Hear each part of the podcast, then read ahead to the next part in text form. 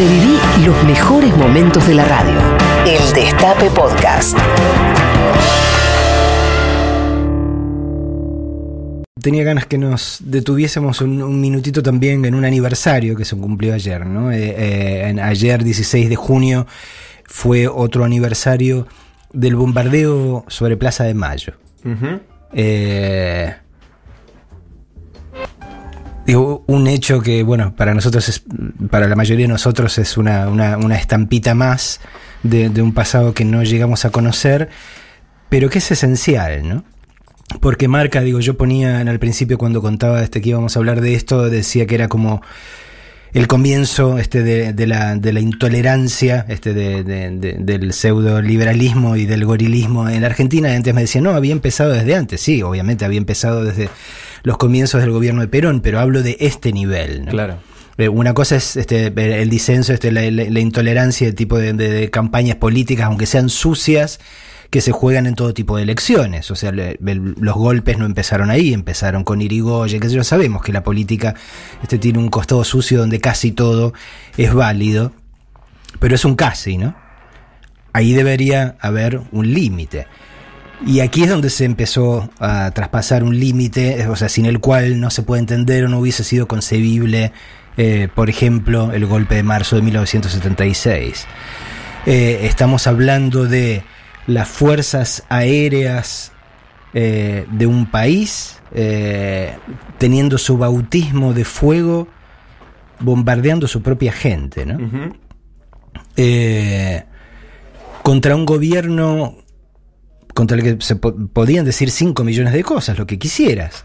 Este, podías tener un disenso, lo podías detestar, etcétera, etcétera, pero era un gobierno democrático no había una crisis terminal de la economía. Era, perdón, paréntesis, el primer gobierno votado por hombres y mujeres. Exactamente, entre, entre, otras cosas. o sea, más democrático que eso. Eh, digo, no había una crisis terminal de la economía. No había, digo, más allá de, de, que, fuese un gobierno fuerte, no, no era este, un régimen este, totalitario, este, ni, mucho menos no había nada objetivamente que justificara un estado de, rebelión armada en el seno del mismo país, ¿no? Eh, si lo que querían era deponer a, Perón o terminar con... Eh, hay, no puede no haber otro millón de caminos que no sea bombardear el pleno centro de eh, la capital del país intentando asesinarlo, cosa que por otro lado no lograron, claro. o sea, este, la parte sí, de genocidas eh, eh, ni siquiera eficientes, ¿no? Uh -huh.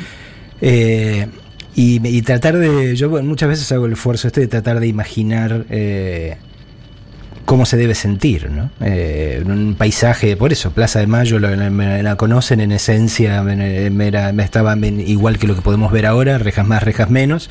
Eh, y empezar a sentir el rugir de los aviones este, y empezar a, ver las bombas y las bombas, o sea, rodeando la Casa Rosada. ¿no? Quedan algunas marcas en el Ministerio de Economía de los balazos. Sobre todo en, en las la, placas de mármol, sí. en los revestimientos de mármol de los edificios que rodean la Plaza de Mayo, ¿no? Sí. O sea, de lo que eran este, las bombas y la metralla este, que, que, que despertaban, ¿no? Este, eh, Digo, ¿qué, qué nivel de locura, ¿no? Que estamos hablando. Eh, si, si no lo vieron, recomiendo, aunque más no sea, que miren los 12 minutos que Fabio le dedica al tema eh, en su documental eh, Perón, Sinfonía de un Sentimiento, ¿no? Están en, en, YouTube, se pueden ver fácilmente, y ahí es donde se cuenta paso a paso lo, lo, lo que ocurrió.